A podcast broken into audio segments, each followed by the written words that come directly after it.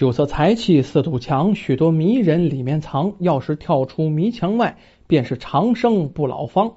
说这么几句定场诗。接下来说的这个故事啊，主人公姓韦啊，出生于咸阳呀，他是世家，官宦世家。您可听清楚，是官宦世家，不是宦官世家。宦官没有出世家的，辈辈出太监，这还受得了？哎，这韦公子呢，官宦世家。家境非常的好啊，那平常里啊有个毛病，什么毛病呢？就喜欢有姿色的女人，而且为了女人一掷千金，那也不叫事儿。看好谁，一定要得到不光是外面的女人啊，他家里啊这个仆户院工啊，老妈丫鬟也多，这家里漂亮的丫鬟他一个也没饶了，都逃不出他的魔掌啊。平常没事还带着几千两银子啊，去城里啊寻找名妓。但凡是有名望的青楼，他就没有没去过的啊；有名望的妓女，他就没有没睡过的啊。不太漂亮的，住一晚上走。如果这女子漂亮，一住两三个月，够了再说。那当然了，为了跟这女子亲近呢，山盟海誓的这种事儿也是没少做。但是呢，当他玩够了、玩腻了的时候，啊，扑了扑了腚就走。说这个人呢，好色，但是呢，没什么担当的这么个人。他的叔叔也曾经是呃朝廷里著名的官臣了啊，年老头就退休回家了。他看侄儿这样的行为啊，特别不满意，想着你父母管不了你，我可得有办法整治整治你。于是他就把这韦公子啊邀啊到他家的一处别墅里去住，又专门聘请有名的教书先生来呢教这韦公子啊。你这几个人一起教他，把门关上，必须让他读书，就相当于给关起来了。没想到这韦公子啊点子多，趁着晚上先生睡了，翻墙跑出去逛青楼，天快亮了再回来。就这样，他天天晚上翻墙头，可是翻了挺长时间。人说常在河边走，哪有不湿鞋的呀？有这么一天晚上，他就去翻墙头啊，又跑去逛青楼去。结果这一下没翻好，这一失足把胳膊摔断了。这先生这才知道，这才告诉他叔叔，这晚上他还出去呢。这叔叔这脾气大，太生气了。这孩子也太不可造就了。于是啊，拿着家法狠狠的暴打他了一顿。这才请郎中给他医治，先打再请郎中，就这样胳膊断了，又被挨顿打，在家里闲了几个月。这几个月这叫一难受啊！你要一好色的人，不让他接近美人，你想他得难受成什么样啊？好悬没做了病。这等伤好以后啊，他叔叔又想个法子对付他，老这样不行，老揍不行啊！哎，就跟他说啊，如果你平时比你几个弟弟多读一倍的书。文章呢也写的比他们更出色，这样啊，我还可以让你出去散散心。否则你再敢私自逃出去，上一次的鞭子够厉害的了吧？这一次我能打死你。用了这么个办法，不过这个办法对这韦公子啊，确实还有点好处。为什么？他本身挺聪明，读书啊常常比别人快啊，进度就比别人快。这一读书用了心了，为了出去见美人，好好读书了啊！他有了目标了，哎，这个学习成绩啊，确实比别人好。三年以后参加乡试，还中了举了啊！这一下想了，哎呦，这不有机会回归自由了吗？啊，不用他叔叔再成天管着他了。哎，但是他中了举了，他叔叔还是强制的管着他，压着他去去京城，你上京城去考试。这叔叔派了一帮老仆人。那反正是你说是伺候也行，你说是押解也行，然后跟着他，然后就进京城。这一路上每一天干了什么事儿，几点起床，这记账本全都记在笔记本上。这韦公子啊，进了京城没说嘛，他有学问，他就是这点好色的这点毛病。一考呢还真不错，中了个进士。中进士以后，他叔叔这下对他的这个管理啊，才稍稍放放松。这中了进士以后啊，这魏公子，哎呦，多长时间没逛妓院了呀？那个好地方要不去那可不行啊！啊，后来这魏公子逛妓院啊，怕自己呀这个名字被叔叔知道了，叔叔那还管着呢，他真打呀。于是呢，改名了，把自己的姓给改了，他不姓韦吗？改姓魏，就魏蜀吴的魏，称自己是魏公子。有一次啊，他去西安游玩，哎，遇见了一个非常年轻的幽灵。那位说是这是这是幽灵是什么？是鬼魂吗？不是，这个幽灵啊是古代对身材姣好的这个唱戏人的一种称呼，但是这种称呼呢带有贬义。啊，带有贬义。这个幽灵姓罗，叫罗慧清，今年才十六岁。哎呦，是个小男孩，你漂亮的跟个女孩一样哦。这唱戏唱的这个好啊啊，哎，特别的好看，就是男生女态。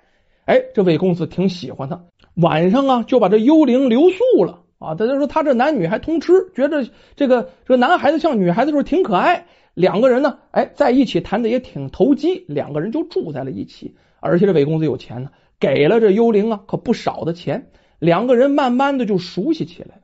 这一攀谈，这韦公子就问他身世嘛。哎，这小男孩啊，罗慧清非常的伤心，说呀，母亲早就不在了，父亲在世，但是呢，从来也没见过他爹啊。我原本也不姓罗，母亲呢在咸阳韦家做丫鬟的时候怀上我了，结果怀孕这个事儿东窗事发了。他母亲就被卖到了罗家，进到罗家四个月的时候啊，我就就下生了，也说的就是罗慧清，罗慧清就下生了。罗慧清还求呢，如果你方便的话，能不能帮我找找我的父亲呢？我真的很想见他。一说到这儿，这韦公子大惊失色啊，问他母亲什么姓名啊？这罗慧清回答：“我母亲姓吕。”这韦公子一听，那嘴张多老大。为什么呀？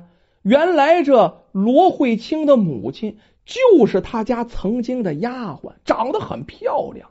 因为他和这丫鬟有了私情了，而且这丫鬟还怀了孕了，所以啊，一不做二不休，不负责任，就把这丫鬟就卖给了一户姓罗的人家，给了不少钱啊。那罗家挺穷的，于是呢，得了吧，啊，我要钱为主，于是就收了。韦公子此时就明白了，眼前的罗慧清啊，现在唱戏的这个呀，就是自己的亲生儿子，这心里噔噔噔的跳。但是他没敢说明啊。第二天一大早就走了，临走的时候啊，哎呀，说自己有重要的事儿要办，但是还算有点良心，给罗慧清留下了挺多的银两啊，而且嘱咐着罗慧清最好改行做其他的，别做这个。唱戏这个行当了。后来，这韦公子啊被委派到苏州做了一任县令。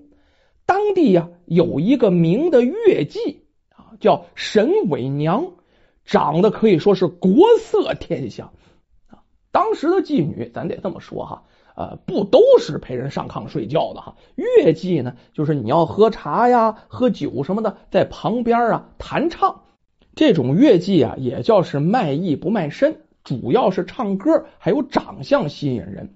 那沈伟娘长得国色天香，倾国倾城啊啊！韦公子晚上呢就留宿他，他就问这沈伟娘，然后还卖拍卖拍自己的学问，就问呢：你的名字是不是从这个“春风一曲度伪娘”这句诗里来的呀？